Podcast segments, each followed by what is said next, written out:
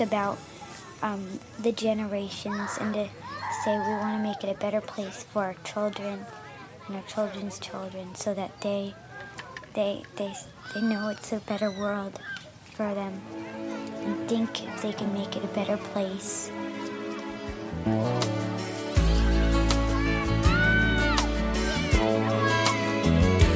There's a place in your heart, and I know that it is love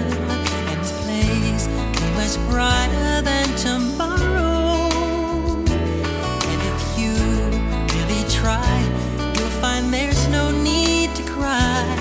In this place, you feel there's no hurt or sorrow. There are ways to get there if you care enough.